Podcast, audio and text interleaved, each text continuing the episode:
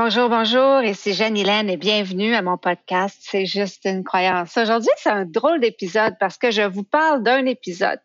En fait, euh, j'ai enregistré en anglais cet épisode, l'épisode 48, avec Isabelle Pereira.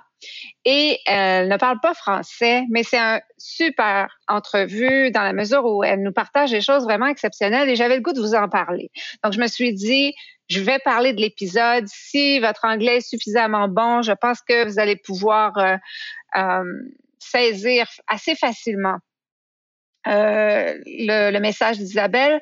Mais si c'est plus ardu pour vous, ben, je vais vous faire un sommaire ici vous parler des, différentes thématiques qu'Isabelle et moi on a abordées et des croyances en fait dont on a euh, discuté ensemble.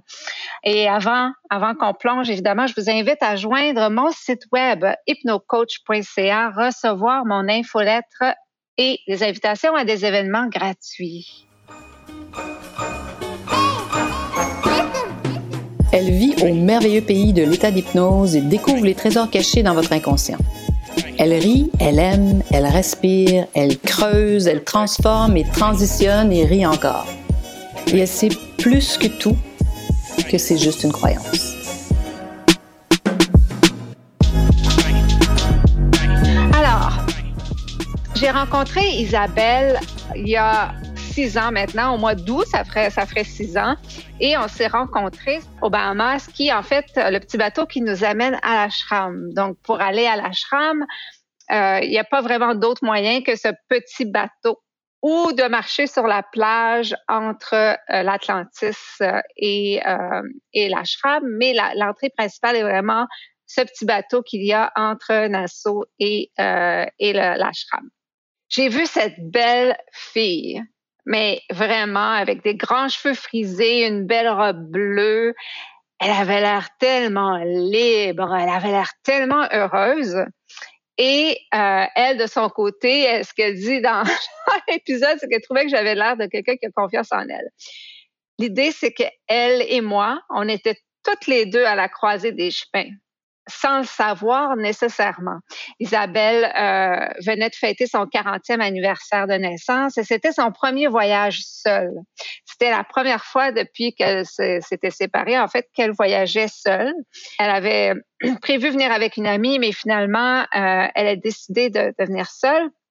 Et moi, ben, comme vous savez, c'était le point tournant, c'est-à-dire que c'est juste avant que je perde mon emploi. Donc, c'est quand mon ami José m'a proposé d'aller à l'ashram euh, parce que je lui ai dit j'ai besoin d'aller dans un endroit où je vais revenir pas fatiguée, je vais revenir euh, reposer parce que euh, à chaque fois que je revenais de vacances, j'étais plus fatiguée que quand j'étais partie. donc, elle m'avait suggéré l'ashram. donc, Isabelle et moi, on, se rencontre sur ce petit bateau et on passe la semaine ensemble à faire du yoga, à faire de la méditation, à apprendre à se connaître. Et moi, j'étais tellement en dehors de ma zone de confort dans un, ashram, je me sentais comme une extraterrestre. Premièrement, pas d'alcool pendant une semaine, alors que j'étais vraiment à la fin de mon problème d'alcool. J'étais dans, le J'étais dans le début de la fin, finalement. Euh, donc, de pas boire pendant une semaine, c'est comme c'était impensable. Me lever à 5 heures du matin pour faire de la méditation, encore moins. Euh, de manger deux fois par jour végétarien, oublie ça. j'étais totalement, totalement en dehors de ma zone de confort et j'ai dit de multiples fois à Isabelle, ah, moi, euh, c'est pas ma place ici. Je me sens pas dans mon élément. Puis elle, elle, me regardait, puis elle comprenait pas parce qu'elle trouvait que j'allais bien dans le décor, que, que c'était aligné avec moi. Peut-être qu'elle voyait des choses en moi que moi, je voyais même pas. Et euh, finalement, on a passé la semaine comme ça ensemble. Il y a une scène, c'est vraiment une scène de film dans notre semaine à Isabelle et moi, où est-ce qu'on marche toutes les deux dans l'eau, dans l'eau très chaude du mois d'août des Bahamas. Et euh, où je lui dis, ah, moi, ma prochaine année est déjà toute bouquée d'avance. Je sais ce que je vais faire à tous les jours ou presque. Disons qu'à 80% dans mon rôle d'exécutive, tout était déjà prévu, les réunions annuelles, mensuelles, hebdomadaires, etc., ce qui finit par remplir ton agenda en grande partie. Et elle, elle, m'a regardé en me disant, j'aimerais tellement ça que quelqu'un organise tout mon horaire. Elle se sentait un peu perdue. Elle était en transition d'emploi. Elle était en train, elle avait appliqué sur un nouveau poste dans lequel elle est présentement. Qui est Isabelle? Euh, Isabelle est, euh, elle a un certificat, une certification en nutrition. Euh, elle est aussi, l'instigatrice euh, euh, d'un programme euh, de perte de poids. Euh, elle est aussi, elle travaille dans le milieu médical présentement et elle nous parle dans l'entrevue en fait qu'elle souhaite qu'elle souhaite faire le pas, faire le saut, d'être à 100% à son compte au service, surtout en utilisant la nutrition. Isabelle, euh, je le dis souvent, hein, on peut se faire des amis, des vrais amis, des amis sincères, des amis qui ont la profondeur, un vrai attachement, peu importe l'âge à laquelle euh, on est. J'ai rencontré Isabelle, j'étais à la fin de la quarantaine, Isabelle était au début de la quarantaine et puis on a vraiment développé une amitié sincère. On s'est vu la dernière fois avant COVID à Montréal mais on va se revoir cet été. Donc, en gros, euh, Isabelle, c'est intéressant. C'est une autre de mes amies qui a rencontré l'amour après une démarche précise de dire, là, là, ça suffit, la vie que j'ai présentement, toutes les croyances que j'ai par rapport à l'amour, que je veux toujours être célibataire, que où ça va toujours être le même type de gars, etc. Euh, là, je me débarrasse de ça. Nathan en a parlé dans son entrevue, dans, une entrevue, dans un épisode. Vous pouvez vous référer à l'épisode sur euh, Nathalie Bibot, Nata PR, elle en parle. Euh, j'ai de mes clientes, évidemment, qui ont, en faisant le travail ensemble, c'est vraiment ce qui est arrivé. C'était leur souhait de rencontrer quelqu'un de différent, puis on a fait tout le travail. Ils ont rencontré quelqu'un de différent. Donc, Isabelle, elle nous raconte ce qu'elle a fait elle. Elle, a commencé par lire un livre qui s'appelle Calling in the One. Je vais mettre le lien. Euh, je ne sais pas si le livre existe en français. J'aurais dû chercher avant de faire l'épisode, mais je vais mettre le lien. Elle a commencé vraiment à travailler sur elle, à changer ses propres croyances par rapport à l'amour, euh, par rapport aux relations et finalement rencontrer quelqu'un avec qui elle est depuis un an et quelques temps maintenant, puis ils pensent même à travailler ensemble en collaboration, à aider les couples, à aider les gens à avoir des relations respectueuses, profondes, etc. Moi, j'ai connu la vie amoureuse d'Isabelle. Euh, on en a parlé souvent. Elle en parle sur le podcast euh, et de son mariage. Où est-ce que, en fait, c'était pas nécessairement des relations saines pour elle. Et elle a vraiment changé son mindset. Elle a vraiment changé ses croyances par rapport à l'amour, aux relations. C'est invariable. Quand quelqu'un décide vraiment de rencontrer quelqu'un et de mettre leur énergie et leur focus à rencontrer quelqu'un, pas de façon désespérée en s'accrochant, mais en changeant vraiment leurs croyances de base.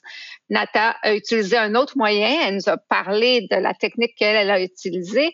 Euh, Isabelle a utilisé celui-là euh, par un livre et un groupe d'échange, euh, un groupe d'échange de femmes à Toronto. Et Nata aussi, en fait, il y avait un groupe d'échange, mais qui était plus sur le, coaching de la de la Life School Coach en fait, qu'elle a suivi.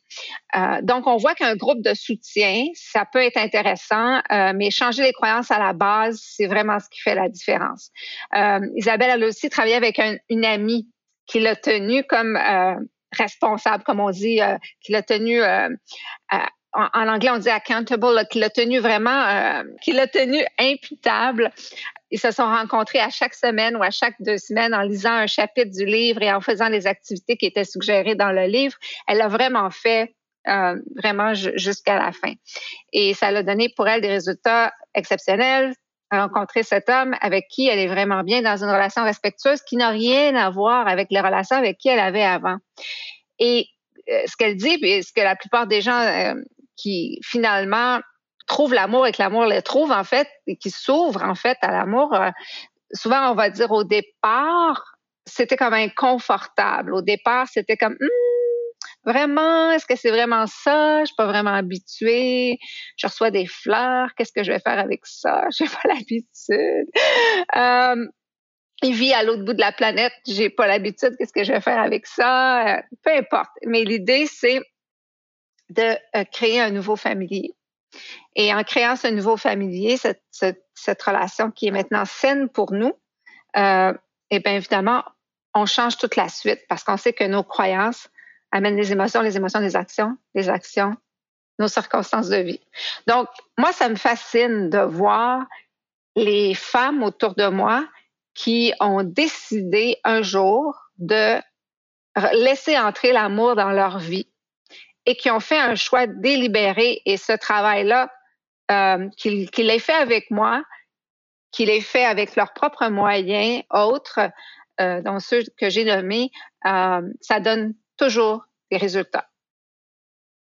Quand on fixe notre attention sur un point précis qu'on veut obtenir et qu'à chaque jour, on fait des actions vers ce qu'on veut obtenir, ça fonctionne. Vous allez dire, Jeanne, c'est ta croyance. Oui, oui, oui, c'est ma croyance, mais je le vois quand je regarde autour de moi dans beaucoup de sphères de la vie des gens. Puis là, évidemment, de la sphère amoureuse, mais c'est aussi vrai pour la sphère de la santé, c'est vrai pour les finances, c'est vrai pour les relations interpersonnelles, la carrière.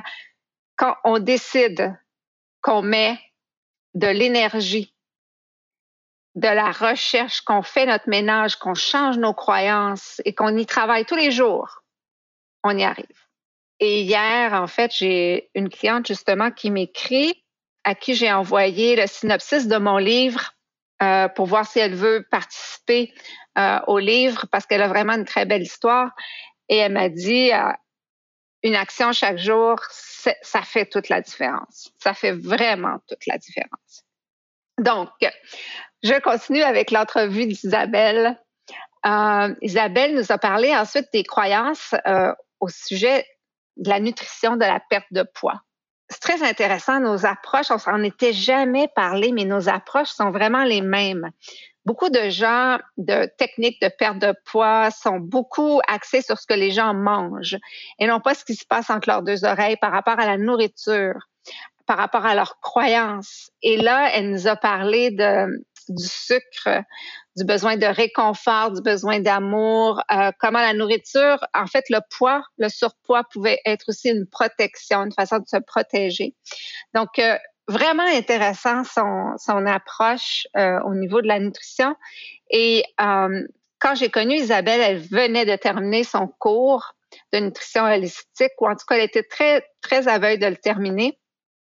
Et euh, c'était son objectif éventuellement de travailler à 100% dans, dans ce domaine-là.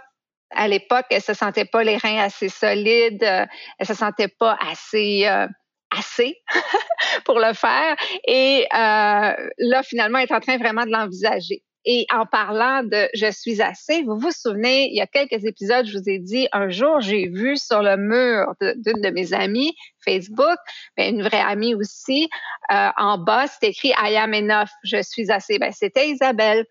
Et on en parle dans l'épisode où je lui dis, ben Isabelle, quand j'ai vu ça écrit sous ton nom, I am enough, je suis assez, je me suis dit, mais pourquoi quelqu'un mettrait ça sous son nom? Pour, pour, pour quelle raison?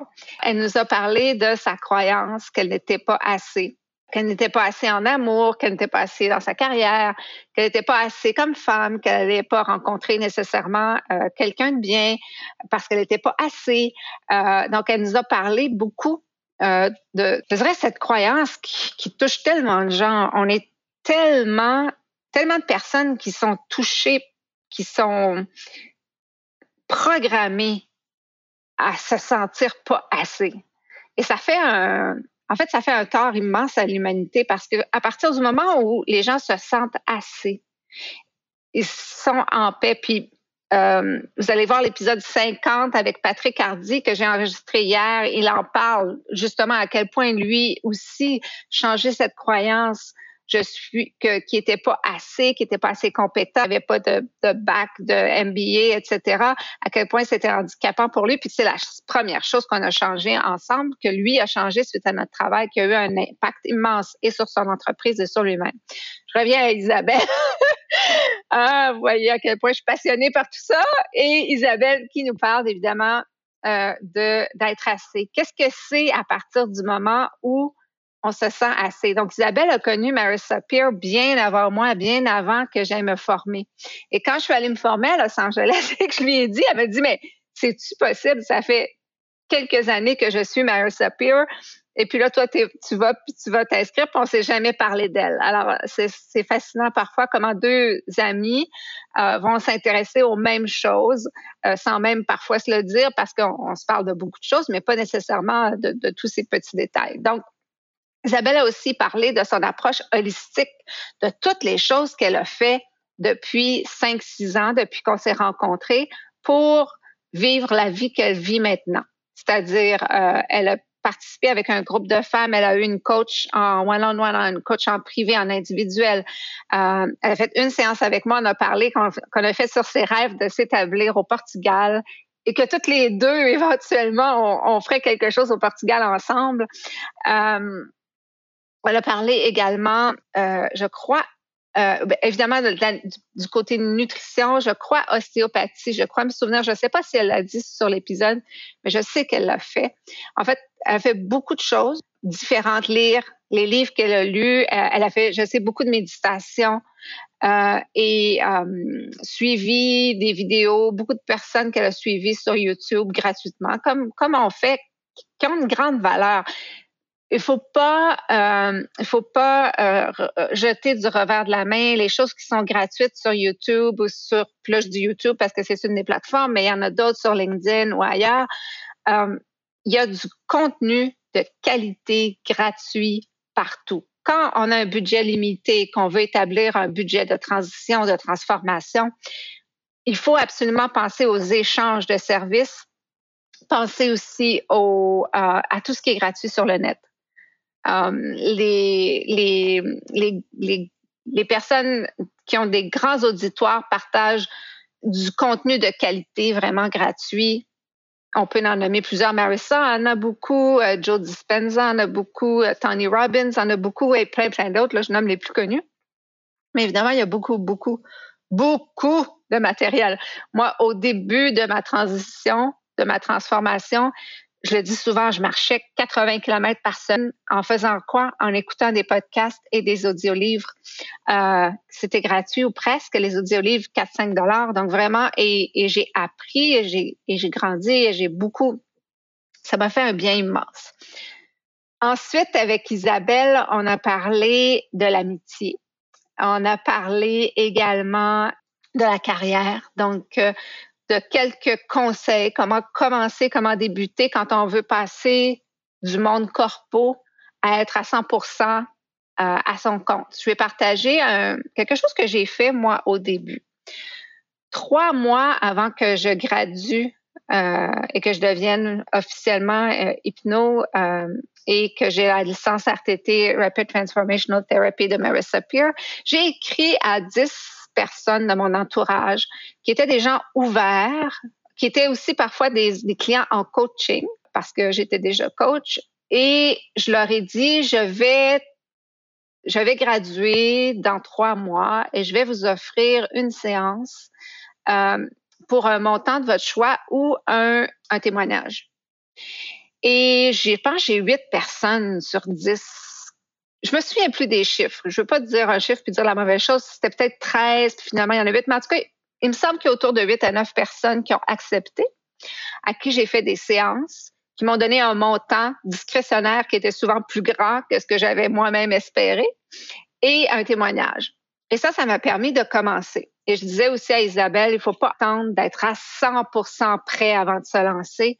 Si tu as une page web que les gens peuvent te trouver, qui peuvent voir c'est quoi tes accréditations, tes diplômes, euh, que tu as une petite description. L'important au départ, c'est que les gens puissent te trouver. Donc, tu n'es pas obligé d'avoir un grand site élaboré. Moi, j'ai commencé avec un site que j'ai fait moi-même avec mon amie euh, Catherine, Catherine Do, et qui va se reconnaître. Bonjour Catherine. et euh, et on a, euh, écoute, on l'a fait ensemble et puis on a fait ce qu'on a pu. Puis ça a duré, euh, j'ai fait une bonne année avec mon premier site. Puis j'ai fait ma première année en affaires, euh, c'était une très, très, très bonne année. donc, c'est absolument possible quand tu es prêt à 80% Mon logo, on l'a dessiné sur la table à la main. Tu peux commencer vraiment sans être parfaitement en sel et au fur et à mesure, j'ai fait faire un branding un an plus tard, j'ai fait refaire mon site, un an plus tard.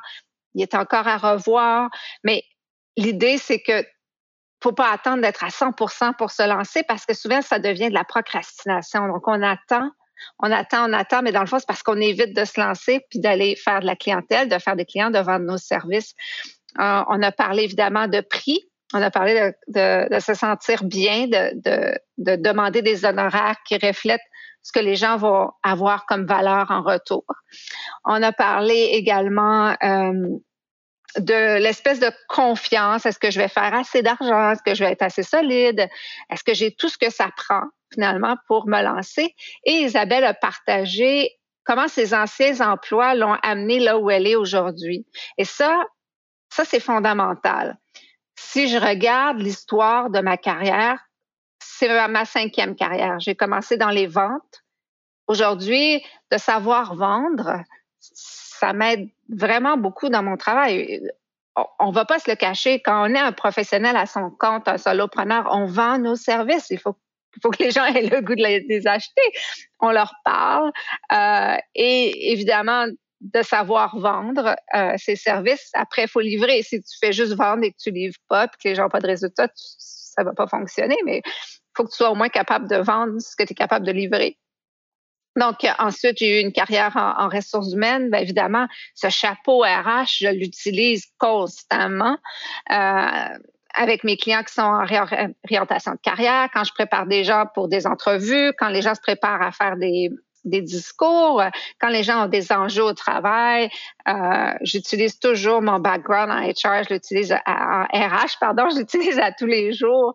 Ensuite, j'ai mon chapeau de consultante où j'ai aider des entrepreneurs, des petites entreprises, des moyennes entreprises. Euh, ensuite, j'ai aussi, euh, j'ai été coach et je suis toujours coach. Et finalement, euh, hypno-coach, hypnothérapeute RTT, hypnothérapeute clinique. Donc, et j'ai eu ma propre transformation. Donc, j'ai mis tout ça ensemble pour offrir quelque chose qui est unique à moi. Et Isabelle, c'est la même chose. En fait, l'idée, c'est de dire, avec le background que j'ai, avec ce que j'ai fait jusqu'à présent, je vais être en mesure d'offrir. Elle dit, quand j'ai commencé cet emploi-là, il y a cinq ans, je connaissais rien, j'étais super intimidée. Puis je me souviens dans notre marche euh, dans l'eau, dans les Bahamas, elle me disait, ah, si j'ai cet emploi-là, je, recommence comme à zéro, je comprends pas tout, je connais pas tout. Euh, euh, j'ai une grande, grosse courbe d'apprentissage. Puis là, maintenant, cinq ans plus tard, c'est les gens qui lui disent toujours, mon Dieu, Isabelle, que tu en sais des choses. Elle dit, quand il y a des nouveaux qui arrivent ou même des clients, ils me disent toujours, en sais bien des choses, tu es bien au courant de tout, etc. Donc, chaque, en fait, chaque euh, emploi ou chaque chose qu'on fait avant a quelque chose qui nous amène où on va. Puis quand on démarre notre entreprise, euh, quand on est solopreneur, par exemple, ben, en fait, on, s'expose. Puis toute notre expérience vient avec nous. On l'amène avec nous. C'est pas juste notre cours de coach, si on est coach, c'est aussi tout ce qu'on a fait avant qu'on amène euh, chez le client. Donc, c'est important d'être capable de définir son unicité, d'être capable de définir ce qui nous différencie finalement euh, des autres, pas pour être meilleur. En fait, l'idée pour moi, je vois pas ça en termes de tel hypno est meilleur que l'autre ou tel est moins cher ou tel ceci. Moi, je dis toujours, voilà ce que moi j'ai packagé, ce que, ce que j'ai mis ensemble qui reflète qui je suis comme personne, qui je suis comme professionnel, c'est quoi mon passé professionnel, les gens que j'ai fréquentés, dont j'ai appris tous les, je veux dire, dans ma carrière d'exécutive, j'ai travaillé avec des professionnels de haut niveau, des gens spectaculaires. J'ai appris à les regarder aller. Je me suis approprié beaucoup de, de leur qualité. Euh, ensuite, ma créativité, ma passion, mon intensité, ben, tous ces ingrédients-là ensemble, ça fait l'offre de service que moi j'ai qui est unique parce que c'est moi et c'est mon histoire et c'est mes compétences, mes diplômes puis mes apprentissages. Et pour d'autres collègues ou pour d'autres hypnos ou pour d'autres RTT ou pour d'autres coachs, ça va être autre chose. Et il y a toujours l'idée, c'est ce que j'offre, ça convient à certaines personnes Et c'est eux qu'il faut, en fait, que je trouve et qui me trouvent. Et c'est un peu la, discussion qu'on avait euh, avec Isabelle. Se différencier dans l'authenticité de ce qu'on est, dans l'authenticité de ce qu'on a à offrir. Et c'est la beauté. Il y a tellement d'êtres humains sur la planète qui ont des besoins. L'idée, c'est d'être capable de cibler vraiment qui on est, ce qu'on offre, d'être clair par rapport à ça avec soi et avec la personne qu'on rencontre et d'être capable de dire non, c'est quoi? Je suis pas vraiment la bonne personne pour toi. Puis ça, on l'apprend. Je diverge un peu, mais on l'apprend parce que euh, quand on débute, on veut dire oui à tout. Euh, et puis, au fur et à mesure qu'on avance et on regarde en arrière, on se dit, hum, telle personne, j'étais peut-être pas la meilleure personne pour elle. Euh, j'ai actuellement un client en tête avec qui je travaille et à un moment donné, on, a dû s'asseoir ensemble et je lui ai dit lui dire, tu as besoin de d'autres aides que moi j'ai atteint la limite de moi, ce que je peux faire avec toi. Je veux continuer à travailler avec toi, mais tu as besoin d'autres choses. Et voilà les autres choses dont je pense que tu as besoin. Il est allé équiper, s'est fait une équipe autour de lui, comme ce qu'on dit dans, dans mon étape 1, c'est d'avoir une équipe. Et là, il travaille avec trois autres personnes à d'autres niveaux. Et, et là, on recommence à travailler ensemble et c'est dans une autre direction parce qu'il y avait besoin de d'autres éléments, il y avait besoin de d'autres types de suivi euh, que le mien seul dans la circonstance dans laquelle il est dans sa vie professionnelle et personnelle présentement. Donc ça aussi pour moi c'est euh, c'est vraiment important. On apprend avec le temps, avec les années, avec l'expérience, comment bien accompagner, mieux accompagner, comment euh, s'assurer finalement qu'on ait la bonne offre pour la personne qui est devant soi. Donc, c'est un peu de tout ça qu'on a parlé avec Isabelle. Euh, écoutez, si vous comprenez plus ou moins l'anglais et que vous comprenez quelques mots, je vous invite quand même à l'écouter, si vous avez envie, évidemment, ne serait-ce que pour vous imprégner de la belle complicité puis de la belle énergie qu'il y a entre Isabelle et moi pour que vous puissiez voir que même à un âge plus avancé, on peut vraiment se faire des belles amitiés. C'est un privilège pour moi d'être entourée. Je le dis souvent, j'ai des amis exceptionnels. J'ai des amis authentiques. Puis j'aime pas utiliser ce mot-là parce que je trouve qu'il est trop souvent utilisé là, mais j'ai des amis raw. on pourrait dire ça en anglais brut, dans le sens que euh, pas qu'ils pas n'ont pas de fini ou qu'ils n'ont pas de manière ou qu'ils n'ont pas de, de, de, de, subtilité, mais c'est ce que tu, que tu vois, c'est ce que c'est. Ils sont vraiment transparents, sont, sont vraiment sont là. ils sont comme ça et, et je suis euh, j'ai pas des amis complaisants, j'ai des amis qui sont dans la la capacité de de dire non, oui, de, te proposer autre chose, de, de, te pousser dans tes tranchées. Euh, ah, ça peut arriver qu'on chicane même, qu'on a qu'on élève la voix, ça peut arriver. Euh, toujours dans le respect, puis, puis dans une amitié profonde, en sachant que, OK, là, euh, on s'est activé une l'autre, mais OK, c'est fini, on, on, règle ça, puis on continue parce que l'amitié, c'est précieux je le redis encore une fois, c'est une de mes croyances profondes. L'amitié, c'est vraiment précieux. Les femmes, souvent, de l'extérieur, on, pense qu'on n'est pas nécessairement toujours des bonnes amies, mais moi, je pense que ça, c'est dépassé. C'est des anciennes croyances. Dans les cercles dans lesquels j'évolue et dans ce que je vois autour de moi, je vois une belle qualité d'amitié profonde, collaboratrice, une amitié où on est content l'un pour l'autre de nos succès, de nos progrès. Euh, et euh, qu'on est là quand, quand, quand, quelqu'un tombe ou quand quelqu'un est dans un mauvais moment. Donc, c'était en gros mon épisode avec Isabelle Pereira. Comme je vous dis, si vous comprenez un peu l'anglais, je vous encourage juste à aller écouter sa voix, son calme. Moi, je parle comme ça depuis tantôt. Là, je suis assez passionnée, intense. Isabelle est calme. Elle est calme. Et quand, mais, mais très drôle et très animé. Et quand on passe du temps ensemble, généralement, c'est quelques jours parce qu'elle est à Toronto, je suis à Montréal. Donc, euh, soit j'allais chez, chez elle, soit elle vient chez moi. Quand on passe quelques jours ensemble, on a, beaucoup de plaisir, on rit euh, et on mange ensemble. Oh, qu'on mange! on se fait des, des, des, fins de semaine de repas euh, gastronomiques euh, inspirés du Portugal et qui est sa, sa, contrée natale et, et de toutes sortes d'endroits dans le monde. C'est fascinant. Alors, je, c'est un drôle épisode d'une certaine façon, résumer un épisode, mais il y avait tellement de contenu riche que je voulais le partager en français. Alors, en conclusion, hein, l'amitié, l'amitié, c'est précieux.